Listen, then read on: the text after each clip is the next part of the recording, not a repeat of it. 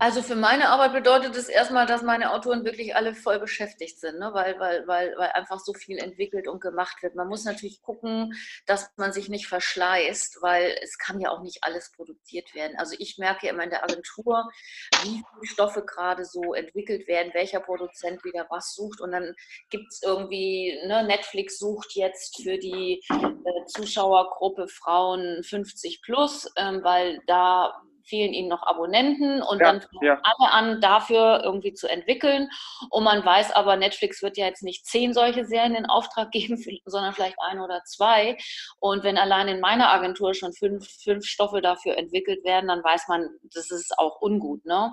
Hm, also okay. man muss da schon gucken, was ist auch realistisch, dass es gemacht wird, wie ist der Produzent da aufgestellt und wie groß sind die Chancen, dass es auch realisiert wird. Weil alle Autoren, also meine Autoren schreiben natürlich darauf hin, dass es verfilmt wird, ne? weil man will ja nicht jetzt äh, Geschichten schreiben, man kriegt ja dann zwar erstmal ganz gutes Geld, aber äh, ne, man will verfilmte Drehbücher haben und nicht irgendwelche Sachen, die dann irgendwie rumliegen.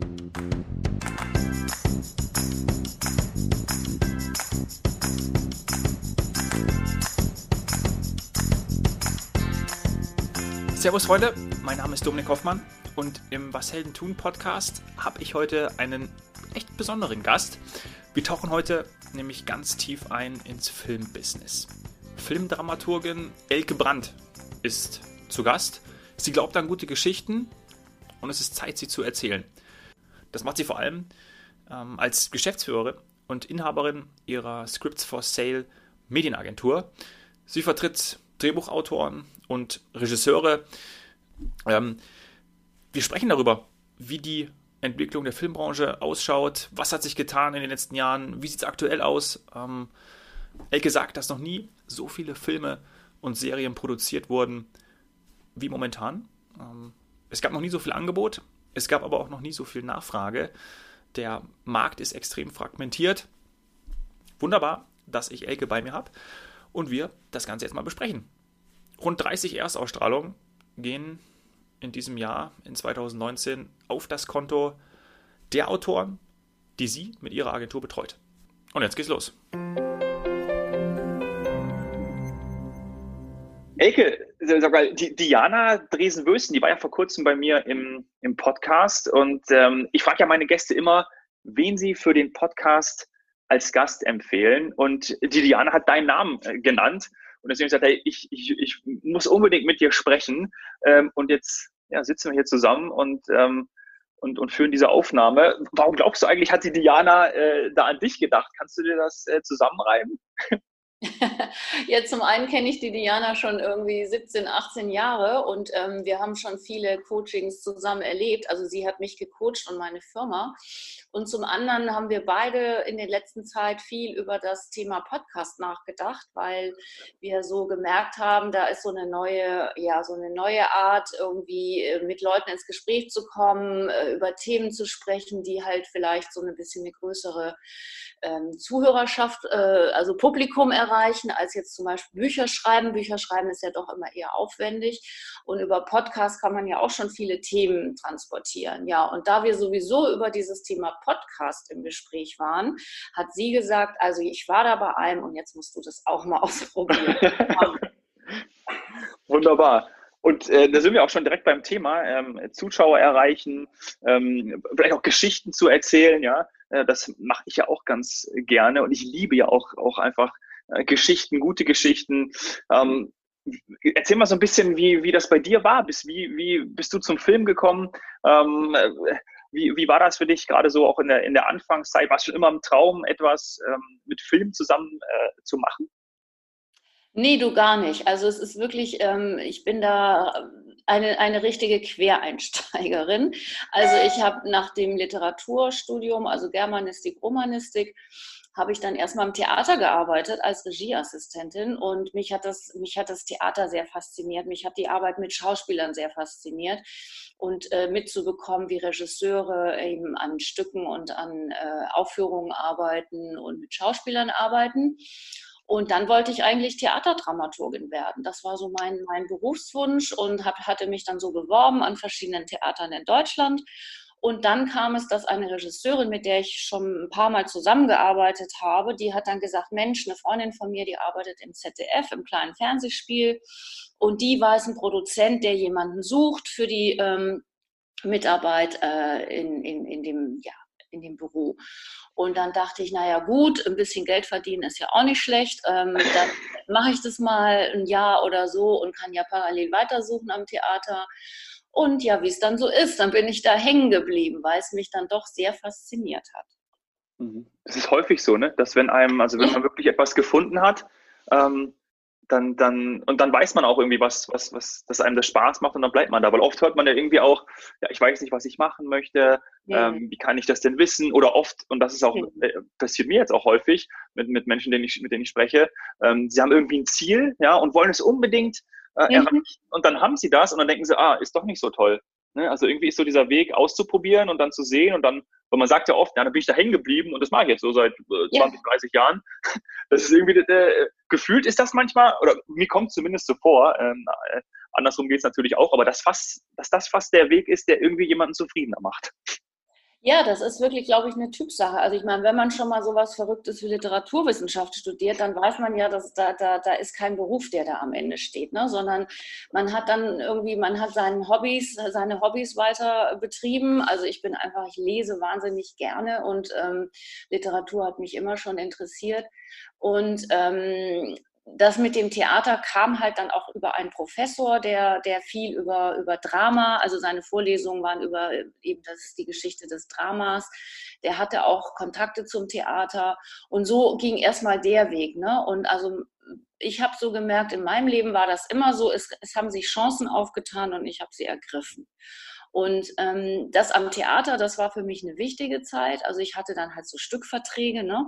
Also das Geld war immer knapp. Ich habe nebenher noch irgendwie als, als äh, Kellnerin in, in so einer Weinkneipe da in Mainz äh, gejobbt, weil ähm, ne, man musste das Geld schon ein bisschen ja. aufbessern und ähm, dachte dann, ja, also ich will weiter mit, mit Autoren, mit Texten, mit, ja, mit, mit Geschichten arbeiten und äh, Theaterdramaturgin zu werden, war für mich eine schlüssige Folgerung. Also ich wollte nicht Regisseurin werden. Ne? Ich wollte immer schon an den Texten sein und an den, an den, an den Geschichten, genau.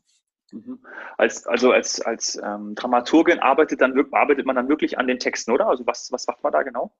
Ja, also das gibt da unterschiedliche äh, Berufsbilder. also ich wollte wirklich, ähm, das nannte sich Produktionsdramaturgin oder ja, also eine Dramaturgin, die wirklich die äh, Produktion mit betreut. Das heißt, man macht ja oft auch Strichfassungen. Also wenn man jetzt irgendeinen Kleist, der zerbrochene Krug oder was weiß ich, ähm, dann wird man das heutzutage nicht mehr so im, im Original aufführen. Man bearbeitet das vielleicht, man kürzt es, man modernisiert es also die Arbeit hätte mich sehr interessiert und man ist dann auch bei Proben dabei. Man ähm, erklärt dann auch manchmal Schauspielern die Figur nochmal, weil die dann manchmal Fragen haben. Ne? Was, was bedeutet dieser Satz, gerade wenn es dann so klassische Stücke sind? Und ähm, das hätte mich interessiert. Aber die, die Stellen sind sehr, sehr rar. Also heutzutage sind die Theaterdramaturgen vor allem, äh, machen die PR. Ne? Die machen Programmhefte, die machen Plakate, die, die müssen halt gucken, irgendwie, dass, dass die Stücke gut beworben werden und so weiter. Das ist, das ist heutzutage hauptsächlich die Aufgabe. Mhm. Und das hast du dann ein, ein, paar Jahre lang gemacht und dann hast du dir gedacht, hey, äh, jetzt ähm, gründe ich nochmal oder mache nochmal meine eigene Medienagentur auf oder wie, wie war so der Schritt?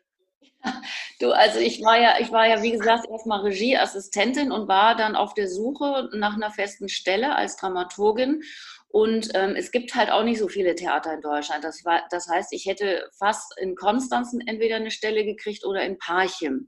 Parchim ist ja zwischen Berlin und Hamburg im, im ehemaligen Osten. Und ähm, jedenfalls, bevor es dazu kam, dass ich da irgendwo einen Vertrag unterschrieben hätte, kam ja dieses Angebot, da in dieser Produktionsfirma anzufangen in Frankfurt. Und ah, ja. das war von daher äh, attraktiv, weil also Parchim kam dann für mich doch nicht so in Frage. Ich bin doch nicht so ein Mensch, da so ähm, irgendwo in der Pampa zu arbeiten. Und, ähm, und dann war das auch gut bezahlt und ich dachte, jetzt probiere ich das einfach mal aus. Und das Verrückte war, diese Frau, die mich da vorgeschlagen hatte, diese ZDF-Redakteurin, die kannte ich zu dem Zeitpunkt noch gar nicht. Ähm, ich bin, habe mich dann da also vorgestellt und dann war klar, ja, ich bin eine Empfehlung von dieser, von dieser Brigitte Kramer und, ähm, und ich hatte sofort die Stelle, sofort, weil so nach dem Motto, naja, wenn die, wenn die jemanden empfiehlt, dann muss die ja toll sein, ne? Und ähm, aber sicher hat es auch, also die, die Vibrations haben auch gestimmt, ne? Und dann habe ich die erst kennengelernt und ich bin heute noch mit ihr dick befreundet, die lebt in Berlin und die hat mich sozusagen in diesen Filmbereich gebracht, weil die hat im kleinen Fernsehspiel natürlich ich weiß nicht, ob du das kennst, also das kleine Fernsehspiel im ZDF, das gibt es ja so seit den 70er äh, Jahren, 80er Jahren. Ähm, das war sozusagen das Experimentierfeld im, im ZDF, gibt es heute auch noch. Also die haben nicht viel Geld, aber die finanzieren quasi den Regisseuren und, und Autoren so ihre ersten eigenen Filme. Ne? Das ist wie so ein ja, so ein äh, Nachwuchs. Mhm, so ein Sprungbrett vielleicht, oder? Wenn ja, genau. Wenn, genau. wenn man merkt, das ist was, dann kann man es weiter verfolgen oder so. Genau, genau. Und die Filme werden leider immer erst ganz spät abends gezeigt, so zwischen 12 und 1 Uhr nachts. Ja, meistens, äh, heutzutage kann man sie ja in der Mediathek sehen. Früher war es mhm. echt immer schwierig. Äh, die musste man dann immer aufzeichnen, die Filme, oder ja. lang aufbleiben. Aber meine Zeit ist das irgendwie nicht so. naja, jedenfalls, das war, das war so der Beginn. Und ähm, ich war, also, ich habe während meines ganzen, Studium, ganzen Studiums kein Fernsehen geguckt, ne? weil ich war mhm. total auf Literatur, Theater. Ähm, also Film hat mich gar nicht, also Kinofilm schon, aber Fernsehen hat mich null interessiert. Ne? Und naja, und dann kam ich da halt so rein. Ich meine, wenn man dann an Drehbüchern arbeitet, dann merkt man, ja, es gibt doch ein paar Serien, die man doch irgendwie spannend findet, auch deutsche Serien oder Filme. Und, und so bin ich dann da reingewachsen. Und ich habe dann zweieinhalb Jahre in dieser Produktionsfirma gearbeitet und dann danach nochmal in einer anderen. Also ich war insgesamt fünfeinhalb Jahre sozusagen auf der Seite der Produzenten. Ne? Mhm. So, und dann bin ich nach Hamburg und habe mich hier selbstständig gemacht, aber erstmal als freie Dramaturgin und Lektorin. Und ich habe dann für den NDR gearbeitet, für die Filmförderung Hamburg, für einzelne Produzenten hier, Markus Drebitsch, ähm, Hubertus Meyer-Burkhardt, der hatte damals noch eine eigene Firma. Und dann ähm, habe ich erstmal da, also lektorieren heißt, man kriegt Drehbücher zugeschickt oder Exposés und man soll halt irgendwie sagen, irgendwie, ne, gibt es da noch Schwächen oder empfiehlt man diesen Stoff weiterzuentwickeln und wenn ja, wie? Mhm. Und ähm, da habe ich ganz viel gelesen und habe ganz viel Kontakte gemacht in Hamburg. Und das habe ich zwei Jahre gemacht. Und dann war ich eigentlich wieder auf dem Absprung und dachte, naja, also irgendwie doch brauche ich wieder eine feste Stelle. Ich habe gedacht, das ist doch nicht so das, was mich jetzt bis an mein Lebensende irgendwie zufrieden macht. Und ähm, dann kam eben auch wieder totaler Zufall, hat mich eine Frau angerufen, die ich noch überhaupt nicht kannte, Petra Hammanns. Das scheint ja häufiger bei, bei dir zu kommen. Ja, total. die auch in Mainz studiert hat, so wie ich, und aber fünf Jahre jünger war, ist äh, und äh, wir uns also äh, bei dem, beim, beim Studium nicht kennengelernt haben, aber eine gemeinsame Freundin haben, die so lange studiert hat, dass sie sowohl mit der Petra als auch mit mir studiert hat. Und als Petra dann sagte, Mensch, ich suche jemanden, der in der Agentur, die sie gerade frisch gegründet hatte, also Literaturagentur, ähm, die da so den Filmbereich aufbaut, also Drehbuchautoren, ähm, vielleicht noch ähm, Filmrechte, ähm, hat die mich empfohlen, hat gesagt, ja, dann musst du mal die Elke in Hamburg treffen. Und, und so kam das, dass ich dann 1900, wann war das denn, 98, ähm, mit Petra zusammenkam. Mhm. Und wir dann eben diese Firma, also die GBR gegründet haben und richtig auf, auf feste Füße gestellt haben und hatten eben den Bereich Romanautoren, was Petra gemacht hat, und äh, Drehbuchautoren, was ich gemacht habe. Mhm. Toll. Hört sich nach einer, nach einer schönen, ähm, nach einer schönen, nach einem schönen Weg an. Ne? Also äh, ist es, ist, also wenn ich mir das so vorstelle, ähm, gerade rückblickend kann man natürlich ja darüber ähm, immer ganz gut sprechen. Aber wie, wie war das so für dich denn, diese einzelnen Schritte ähm, zu durchgehen? Weil du gerade schon gesagt hast, als du die zwei Jahre lang dann als freie Dramaturgin und Lektorin gearbeitet hast, ähm, du gemerkt hast, ja, das ist irgendwie doch nichts für mich, ich möchte irgendwie was anderes machen. Also wie, wie bist du da, ähm, wie bist du da vorgegangen? Also hast du da von heute auf morgen irgendwie gesagt, ja, okay, pass auf, nee, ähm, ich, ich mache jetzt was anderes oder hast du wirklich auch gesagt, na, ey, Mist, ey, was, äh, wie geht es jetzt weiter? Ähm, was, weißt du das noch, wie das so für dich war? Ja, ja, also das weiß ich schon. Ähm, also es waren zwei Punkte, die ich ändern wollte. Zum einen wollte ich A, mehr Geld verdienen, ne, weil so von okay. Lektoraten zu leben ist doch eher ähm, nicht so gut. Ähm, man mhm. verdient halt man kriegt dann pro, wenn man ein Drehbuch liest, was weiß ich, 200, 300 Euro. Und okay. da musst du schon viele Drehbücher lesen, ne? um dann auf, einen, auf einen guten Preis im Monat zu kommen. Ich ja. habe aber auch so begleitende Dramaturgie gemacht für, für Serien. Also da, da wirst du dann so für Monat, monatsweise auch angestellt. Ne? Und da kriegt man dann gutes, gutes Geld. Aber ähm, was mir auch gefehlt hat, war so ein Team zu haben. Ne? Also in den Filmproduktionen, wo ich gearbeitet habe, das war halt so schön. Man war irgendwie ein Team und man hat zusammen ja im Büro gesessen. Es war irgendwie auch kommunikativer, ne, als wenn man das halt alles so von zu Hause aus macht. Ja. Und ich dachte dann, naja, ich bewerbe mich jetzt wieder fest bei Filmproduktionen und entweder ich finde halt eine Stelle, wo ich wirklich nur äh, mich, also die Stoffentwicklung machen kann. Da gibt es aber auch wenige Stellen, weil die meisten wollen halt, dass man auch die Produktion durchführt. Und der Beruf nennt sich Producer. Und mhm. das wollte ich eigentlich immer nicht, ähm, weil mich halt wirklich immer nur dieser Drehbuchteil interessiert.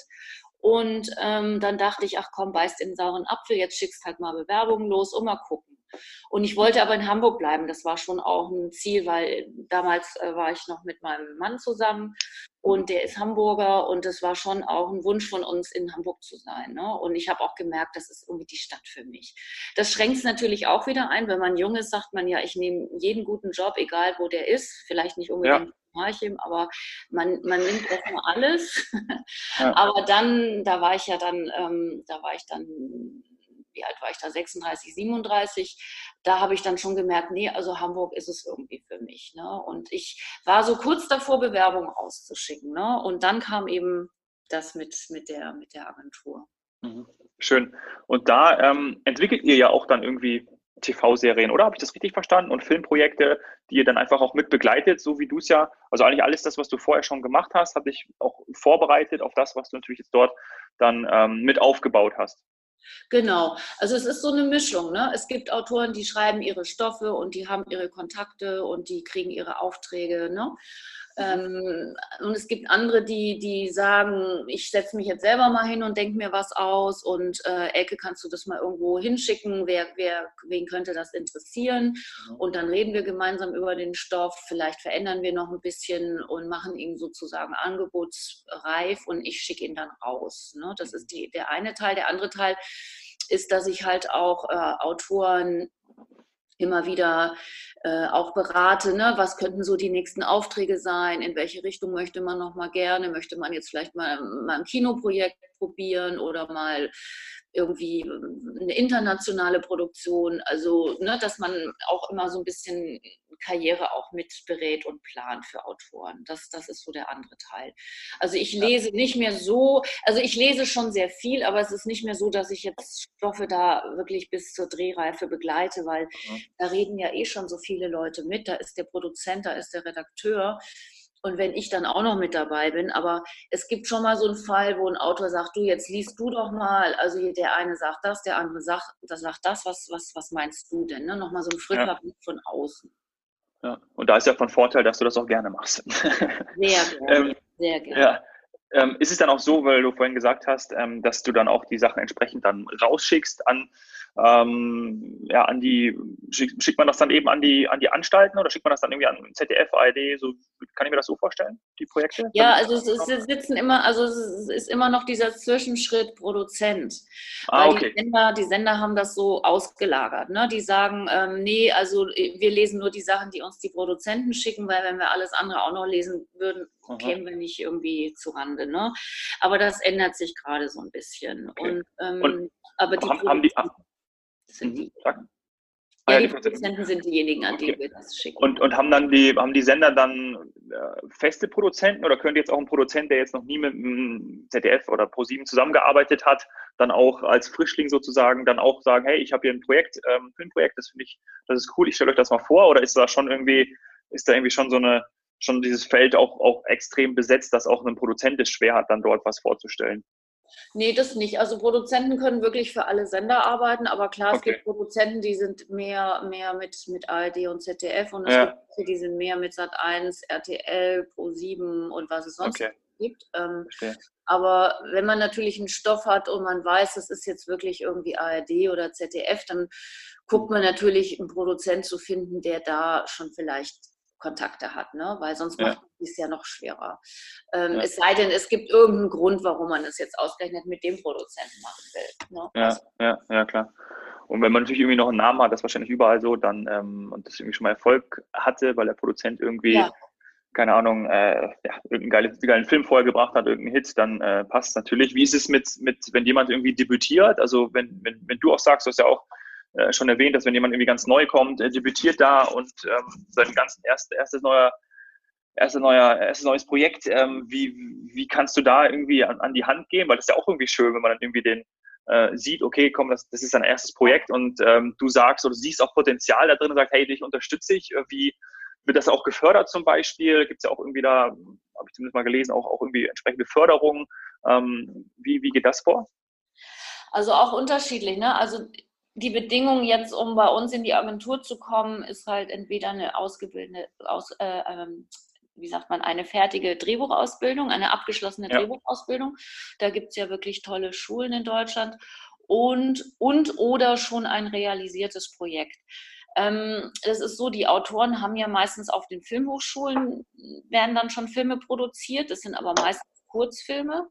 Ähm, dann haben die meistens auch schon ein, ein fertiges langes Drehbuch, also das, diese 90 Minuten ähm, Formate. Und da gucke ich dann schon, wie so das Potenzial ist, wie ein Autor schreibt, wie, ja, welche Themen er so mitbringt, ähm, ob er eher Drama schreibt oder eher Komödie oder eher Krimi. Ne? Also das geht ja auch ja. so ins Genre. Und ich habe jetzt eine junge Autorin letztes Jahr aufgenommen, die war in, in Ludwigsburg auf der Filmhochschule. Also die geht ja vier Jahre, das ist äh, die längste Ausbildung hier in Deutschland. Und okay. die hat ein super tolles Abschlussdrehbuch geschrieben, was mir total gefallen hat, obwohl die erst 25 war, als sie das geschrieben hat. Jetzt ist sie, glaube ich, 6 oder 27. Hätte man nicht gedacht, dass es so eine junge Frau geschrieben hat. Und ähm, ja, dann haben wir uns getroffen und es war relativ schnell klar, dass ich sie gerne vertreten möchte, dass ich sie begleiten möchte, jetzt äh, gerade am Anfang ihrer Karriere. Und wir haben dieses Jahr wirklich einige Kontakte machen können für sie und sie war durchgängig in Projekten, ist auch für ein Writers Room angefragt worden von mit Julia Engelmann, die sie auch kennengelernt hat. Das ist ja diese diese ähm, na wie heißt das, wenn die äh, Stand äh, nicht äh, so eine Slammerin Poetry Slam, ja. Genau, Julia Engelmann. Ja. Und, hat die, diesen äh, ganz, die hat diesen ganz berühmten gemacht, ne? Ich weiß jetzt nicht, wie er heißt, aber. Ja, die hat tolle gemacht. Also ich, ja, ja ja, gut, das ist, schweifen wir ab. Jedenfalls, also die Maria ist halt, egal wo ich, wo ich sie hinvermittel oder wo ich sie hinschicke, sind immer alle ganz begeistert, ne? weil sie, ne, sie kann, sie kann gut mit Menschen kommunizieren und sie kann wirklich auch dann so schreiben, auch schon für Projekte, die erstmal da sind, ne? weil das ist bei jungen Autoren oft so, die schreiben dann erstmal irgendwo mit, wo schon eine Serie ist oder wo schon ja. Konzept gibt, bevor sie ihre eigenen Stoffe unterbringen. Ne? Mhm. Ähm, ich, ich finde das so spannend an deinem Job, gerade wenn du irgendwie solche Talente entdeckst oder wenn gerade ja da mit, mit den Menschen zusammen, aber natürlich auch, ähm, wenn du Geschichten liest und hörst und denkst so, boah, das ist ja geil. Ja. Also das, das, das, ist, da muss doch super spannend sein, oder? Ja, total. Also wenn ich ein gutes Drehbuch lese, dann ist es so ein Glücksgefühl. Ne? Also wenn ich dann schon den Film vor mir sehe oder wenn ich ja. so merke, wow, da, da hat jemand das wirklich geschafft, dass die Figuren mich packen, dass ich mich identifizieren kann, dass ich, ähm, dass ich was, was lerne, dass ich irgendwie, dass mir eine neue Welt gezeigt wird, irgendein Charakter, mhm. den ich so noch nicht kenne. Und, ähm, und oft spürt man eben auch, warum ein Autor das erzählt. Also es ist immer ganz wichtig, so eine, eine Haltung. Ne? Warum erzähle ich diese Geschichte? Ne? Was will ich damit ausdrücken? Oder was, was interessiert mich an dem Stoff? Ne? Ja. Ist es auch so, dass wenn du irgendwie jetzt in deinem privaten Umfeld unterwegs bist oder äh, als du da in, in Mainz in der ähm, äh, gekellnert hast, ähm, dass du dir denkst, hey, äh, irgendwie da äh, hörst du irgendwie Stories oder so und denkst, oh Mensch, das, das muss man doch irgendwie einem breiten Publikum erzählen, das muss doch ja. Ja, ja, klar. Das manchmal höre ich und, und sage dann so, für mich, halb für mich, halb für die anderen, Mensch, das wäre ja ein Film, ne? Ja. Und es ist den Leuten oft nicht klar, was, was ist denn eine Filmgeschichte, ähm, wann ist es denn ein Film, aber klar, alles, was so außergewöhnliche Lebensgeschichten oder ne, Vorfälle. Mir fällt jetzt natürlich spontan nichts ein, aber es ist dann so, man hört das und denkt, Mensch, das müsste man direkt aufschreiben. Ne? Das macht man dann leider immer nicht. Ähm, ich müsste eigentlich wirklich, das habe ich mir schon so oft vorgenommen, so ein Buch dabei haben, wo ich mir immer ein paar Notizen mache, dass man mal diese, diese Ideen irgendwie sammelt. Ne? Ja, ist ja eh ein ganz guter Trick, sich mal entweder abends oder äh, sowieso dieses Buch immer dabei zu haben, um dann wirklich auch immer das aufzuschreiben. Und dann, wenn man es irgendwie mhm. ein bisschen später liest, dann wird aus so einer Ahnung irgendwie was, was ganz anderes, was Großes oder einfach man, man erweitert das. Ich glaube, das ist echt ein, ähm, ja. ja. ein ganz gutes Hilfsmittel. Ähm, was mich noch super brennend interessiert, ist, ähm, dass ja gerade die, die Filmbranche unterliegt ja auch einem extremen Wandel. Ähm, irgendwie Produktionsstandards ändern sich, äh, Filme vor fünf, zehn Jahren äh, sind jetzt, werden natürlich jetzt irgendwie ganz anders gemacht. Ähm, die Frage ist erstmal, ist das überhaupt so oder denkt man das immer nur so, gerade Stichwort Digitalisierung auch? Oder ist es tatsächlich so, dass du denkst, boah, krass, ich muss mich da echt immer äh, mit verändern, um da am, am Puls der Zeit zu sein? Ähm, wie, wie ist das so, gerade äh, mit den, mit den neuen ähm, Standards und, und den ganzen Veränderungen immer? Also im Moment wird einfach so viel produziert wie noch schon lange nicht. Also wir ah, ja. hatten ja eine ziemliche Flaute, weil, weil die privaten Sender eine, eine, ganz lange Zeit gar nicht eigene Produktionen gemacht haben, also fiktionale Produktionen, sondern eher halt so ihre Shows und ihre, ihre Big Brother und so weiter, solche Geschichten. Mhm. Ähm, da war echt eine Lücke. Da sind auch viele Produktionsfirmen, hm, konnten nicht weitermachen, weil die Aufträge gefehlt haben. Es war also so eine Schrumpfung und im Moment ist es wieder so ähm, wie, wie ein neuer Aufbruch. Ne? Ähm, Netflix produziert, Amazon produziert, die Telekom fängt jetzt an. Ähm, Disney, Disney jetzt auch, ja. Ja, also es, es ist überall wird Content gesucht, ja, also werden Stoffe gesucht und Autoren haben oft Sachen in der Schublade, wo also es gibt ein, eine Autorin, die, die findet das toll, auch Science Fiction oder Dystopien oder Horror oder so Sachen zu schreiben. Ist jetzt auch nicht so mein Genre, aber wenn ich das lese, kann ich mir schon vorstellen, dass es wirklich, ähm, dass es auf Interesse stoßen kann für Leute, die solche Genres suchen. Und jetzt ist die Zeit, wo man diese Stoffe wieder aus der Schublade holen kann, weil nämlich Netflix und, und Amazon eben sagen, sie suchen die Geschichten, die man jetzt nicht unbedingt bei ARD und ZDF sieht, ne, sondern halt ja. Ähm, so wie bei Dark oder so, ne, ähm, dystopische Stoffe und ähm, ja, also da, da werden ganz, ja. ganz neue, neue Möglichkeiten jetzt für die Autoren tun sich da auf. Mhm. Und ich glaube, das ist auch irgendwie dann auch in, in, Deutschland natürlich cool, dass so ein Aufschwung da ist. Man merkt auch irgendwie, ja, ist dann nicht irgendwie nur asiatische oder auch gerade Hollywood-Produktion, sondern ähm, Four Blocks ist auch ein ganz gutes Beispiel, ähm, ähm, dass da wirklich extrem viel ähm, auch dann von aus Deutschland kommt. Das ist natürlich cool für die Szene.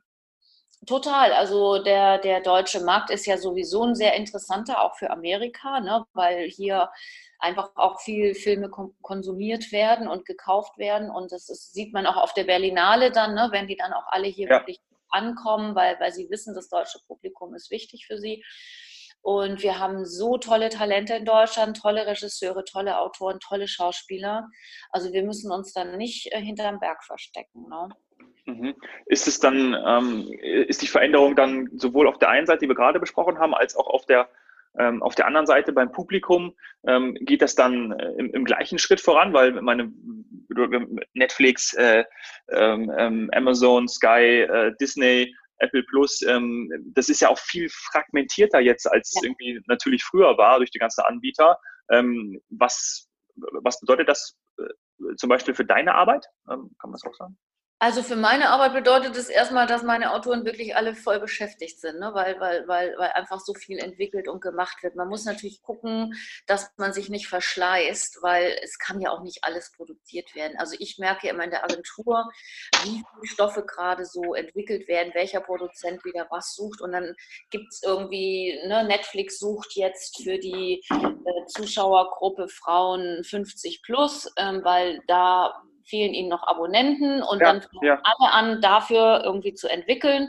Und man weiß aber, Netflix wird ja jetzt nicht zehn solche Serien in Auftrag geben, sondern vielleicht ein oder zwei. Und wenn allein in meiner Agentur schon fünf, fünf Stoffe dafür entwickelt werden, dann weiß man, das ist auch ungut. Ne? Mhm, also okay. man muss da schon gucken, was ist auch realistisch, dass es gemacht wird, wie ist der Produzent da aufgestellt und wie groß sind die Chancen, dass es auch realisiert wird, weil alle Autoren, also meine Autoren schreiben natürlich darauf hin, dass es verfilmt wird, ne? weil man will ja nicht jetzt äh, Geschichten schreiben, man kriegt ja dann zwar erstmal ganz gutes Geld, aber äh, ne, man will verfilmte Drehbücher haben und nicht irgendwelche Sachen, die dann irgendwie rumliegen. Ja, ja, klar. Aber erstmal sind alle beschäftigt und ähm, es ist einfach so ein Aufschwung, es ist so, ähm, ja, man hat wieder so eine Bandbreite. Ne? Also man mhm, geht mhm. mal weg von diesen festen Sendeplätzen, die man hat in ARD und ZDF, also wo man weiß, am Montagabend im ZDF der Krimi, am Freitagabend in der ARD der Film für die Frauen 50 plus, ähm, ne? also oder Sonntagabend entweder Tatort oder halt Pilcher, sondern man kann jetzt mal wieder so ganz ohne diese formatierten Sendeplätze denken. Ne? Man kann mal wieder so richtig aus dem Vollen ja. Äh, äh. Ist es da auch so, dass man dann, ähm, wie ist es bei dir, dass man da auch irgendwie so persönliche Leidenschaften dann auch äh, und Interessen für diese äh, Projekte irgendwie mit einbringt? Also ich stelle mir vor, wenn du irgendwie sagst, okay, äh, du, du, dir liegt etwas vor, ähm, dir liegt zum Beispiel eine Geschichte vor über Meditation oder Yoga, da haben wir uns ja im Vorfeld drüber unterhalten oder auch Natur, ähm, also so, so, so, wo du dich auch extrem drin siehst und was dich vielleicht mehr interessieren würde als jetzt eben ein, äh, weiß ich nicht, irgendein Horrorszenario oder so. Ja wenn dir sowas über den Weg läuft, ist es dann schon mal, oh, da schaust du genauer hin und bringt man sich da schon mal genauer ein? Also kannst du dich da auch zum Beispiel irgendwie ähm, Schwerpunkt setzen oder sagst du, nee, ich bin da komplett frei, weil ich lese eine Geschichte und ähm, dann merke ich wieder was, wie du gerade gesagt hast, oder eben, ähm, ja, das, das, das habe ich noch nie so gedacht, neuer Charakter. Wie ist es aber, äh, wenn du deine wirklich merkst, so, oh cool, dass das berührt mich auch, weil es mich selber betrifft, ja. zum Beispiel? Ja, ja, also natürlich die, die Geschichten, die mich selber total faszinieren, äh, wo ich merke, da, da, ähm, ne, da, da bin ich total begeistert da weiß ich auch, wenn ich das zum Beispiel an Produzenten schicke, dann wird diese Begeisterung sich übertragen. Da bin ich mir ja. ganz sicher. Also die, die Stoffe, wo ich selber sage, das, das ist ja super toll und so habe ich das noch nicht gelesen und ähm, das hat der Autor echt gut umgesetzt, die kann ich auch wirklich natürlich gut äh, verkaufen, weil, weil ich da selber so dahinter stehe. Ne? Und eigentlich stehe ich hinter allen Sachen, die ich anbiete. Es gibt nichts, wo ich sage, das schicke ich halt jetzt mal los, aber eigentlich gefällt es mir gar nicht. Ne? Und die Produzenten wissen das auch zu schätzen, gerade weil ich inhaltlich ähm, da auch so ein Verständnis habe oder eben als Dramaturgin ja auch ähm, arbeite, dass die wissen, okay, wenn Frau Brandt uns was schickt, dann hat das Hand und Fuß, das lesen wir mal gleich. Ne? Also ich kriege dann auch immer recht schnell ein Feedback und kriege dann ganz schnell zu hören, ja, das wollen wir machen oder nein, das geht gerade nicht. Ne? Und ja. das ist natürlich auch weil ich auch nicht jetzt, also wenn ich da eine Geschichte anbiete auf dem Markt, dann schicke ich das jetzt nicht an, an 50 Leute gleichzeitig, sondern vielleicht an drei oder vier, wo ich mir vorstellen kann, der Autor passt auch zu denen, der Stoff passt zu denen und das könnte ein Match geben. Also irgendwie ist es ja auch, man, man verkuppelt ja auch irgendwie Stoffe und Produzenten und Autoren und Produzenten und das muss ja auf verschiedenen Ebenen irgendwie funken. Mhm, mhm. Es gibt ja diese äh, bekannte und berühmte ähm, Heldenreise von, von Joseph ja. Campbell. Ähm, haben wir im Podcast auch schon ein, zweimal drüber gesprochen und ja. ähm, mich, mich ähm, äh, fasziniert es ja auch. Ähm, George Lucas, der Star Wars-Macher, ähm, war ja ein Schüler von diesem Joseph Campbell ähm, und äh, viele große Filme liegen ja diesem, diesem, mhm. äh, diesen, diesen Akten zu, zugrunde oder sind so erstellt worden ähm, unter anderem auch ziemlich beste Freunde, dass du wirklich schaffst, okay, am Anfang ähm, bist du irgendwie niedergeschlagen, willst dich verändern, gehst dann durch die, durch die, durch die Hölle, ja, mhm. und musst, kommst dann wieder raus ähm, ähm, und hast vielleicht zwischendrin noch einen Mentor.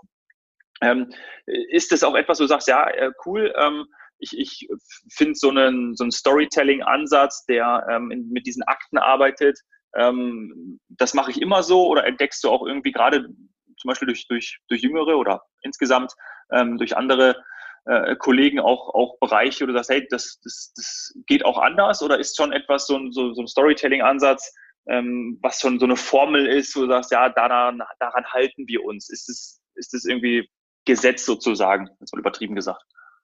Ja, also das ist schon ein Modell, was, was sehr, sehr erfolgreiche Filme hervorgebracht hat, ne? weil der mhm. Zuschauer möchte gerne eine Geschichte ähm, äh, sehen, in der eine Figur eine Entwicklung durchmacht. Also wir alle lieben es, uns zu entwickeln und wir sehen gerne zu, wenn Menschen sich entwickeln und ja. zu sehen, wie gehen die mit den Hindernissen um, weil das ist ja dann auch so ein Prinzip, ne? der, der Held hat ein Ziel und hat aber ganz viele Hindernisse zu überwinden, die immer schwieriger werden. Ne? Und bis, also das ist ja in dieser Heldenreise, äh, er, er, muss fast sterben, um dann sein Ziel zu erreichen. Ne?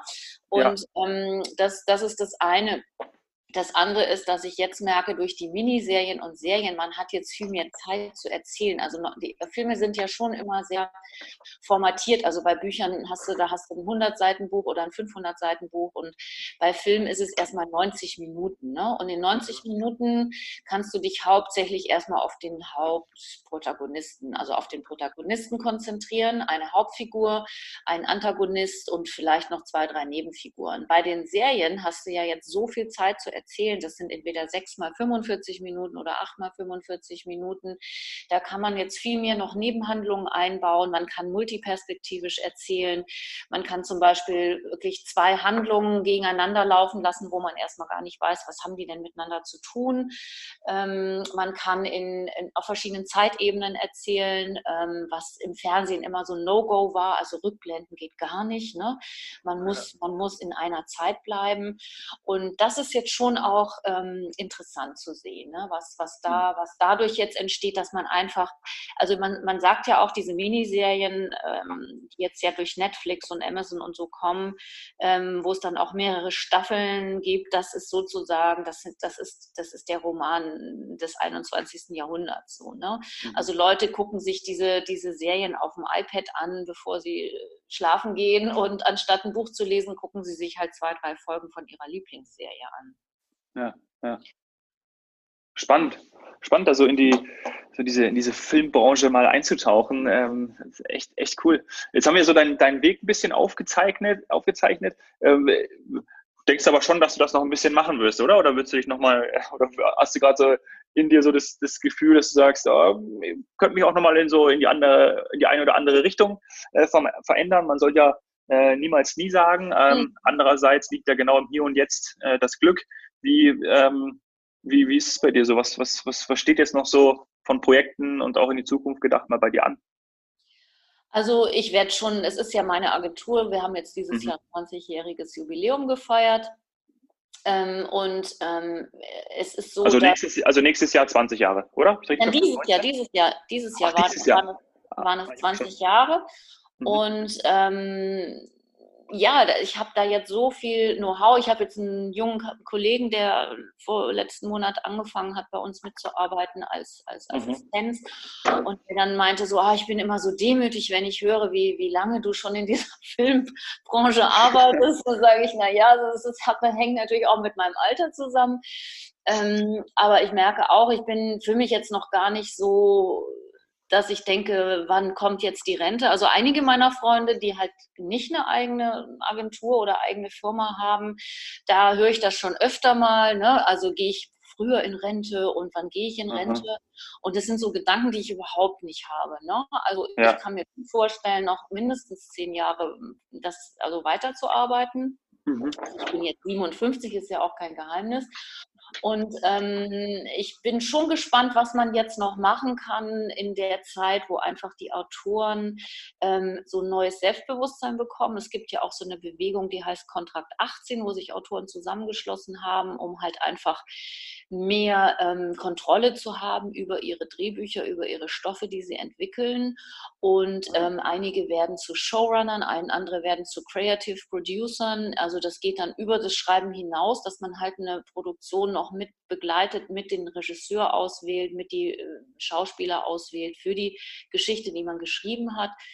Und das finde ich einen sehr spannenden Bereich. Also da gibt es auch ein paar Autoren bei mir in der Agentur, die A, das gerne machen würden, also die, die auch sagen, sie wollen jetzt noch einen Schritt weitergehen.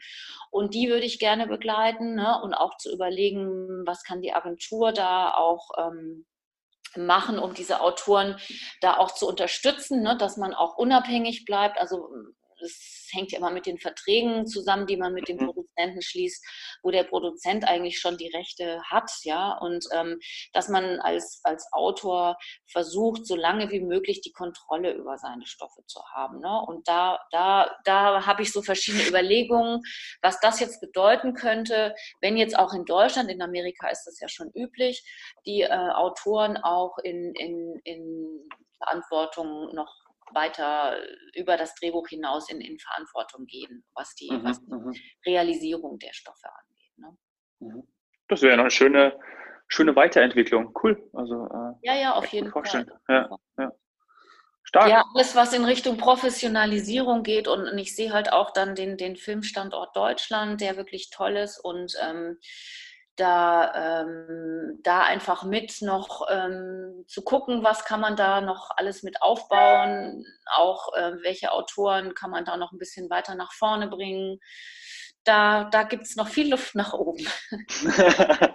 cool, schön, dass du dich darum kümmerst und das kommt ja dann auch äh, uns allen zugute, wenn wir dann ähm, tolle Filme und Serien äh, konsumieren äh, dürfen, weil ähm, das ist ja einfach auch spannend für jeden, ja. Allein mhm. schon, wenn man irgendwie immer Filmbranche hört, ähm, das äh, macht schon Spaß, irgendwie daran äh, mitzuwirken. Ne? Ich kenne das ja auch von meiner Zeit bei, äh, bei Sky, auch wenn ich für einen Sportpart gearbeitet ja. habe, aber da kam ja auch immer mehr Eigenproduktion. Ähm, genau. Äh, das Boot zum Beispiel, ja, genau. ähm, um mal eine zu nennen. Ähm, aber das sind schon ja immer auch, auch ähm, ja, krasse Aufwände und wenn man da mitbekommt, wie das funktioniert, das, ähm, ja, das macht schon Spaß. Und, ähm, ja, ja, ich gucke gerade der Pass, das haben, haben die ja auch ja. gemacht ähm, ganz toll gemacht. Ähm, ja, also da gerade durch Sky auch und TNT, das ist ja auch mhm. so ein Sender, der, der ja. jetzt so Serien produziert, da habe ich ja. zuletzt gesehen. Da läuft, vor, genau, vor, vor Blocks, ja? Läuft ja, da. genau, genau. Und Arthurs Gesetz, äh, ganz toll auch mit, mit äh, Jan-Josef Liefers und Martina Gedeck. Und ähm, das sind schon wirklich so Perlen, ne? wo man, das sind auch dann so Produktionen, die hat man noch lange in Erinnerung. Man muss sich ja immer selber fragen, ne? wie viel habe ich denn in meinem Leben schon gesehen und was ist denn eigentlich hängen geblieben? Mhm. Und ähm, ja, und natürlich so eine Miniserie bleibt ja eher hängen, als würde so ein einmal 90 Minuten Film. Ne? Den, den vergisst man vielleicht schneller, wenn es nicht gerade ziemlich beste Freunde ist oder so. Es gibt ja dann immer so, das sind ja schon fast Klar. Klassiker. Ne? Ähm, ja, das sind dann so ah, wirklich, wenn man denkt, es kommen ja jede Woche hier in Deutschland 17 bis 20 Filme ins Kino, parallel werden die gestartet.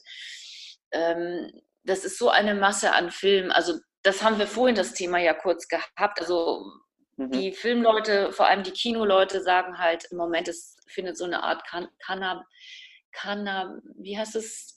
Kannibalisierung. Kannibalisierung statt, ja, weil einfach zu viel gleichzeitig auf den ja. Markt kommt und äh, sich gegenseitig erdrückt. Ne? Das, das ist halt so ein bisschen der Nachteil auch. Ne? Also da, da sind wir alle gespannt, inwieweit es da irgendwann auch wieder so eine Bereinigung gibt oder, ne, oder dann doch einige Sachen nicht weitergehen und auch der Zuschauer, der kann ja nicht irgendwie fünf Abos haben, ne?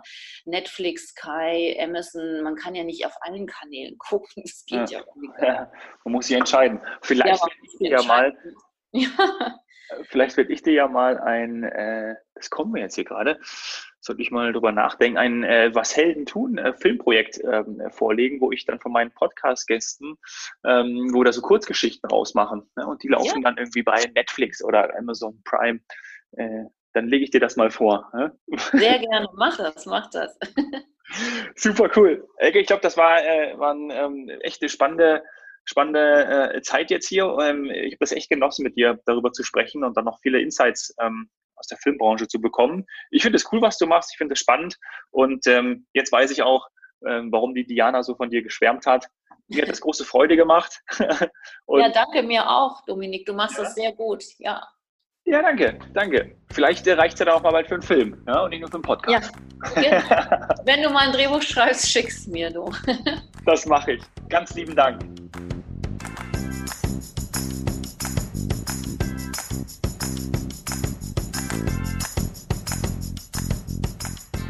Was nimmst du aus dem Gespräch mit Elke mit?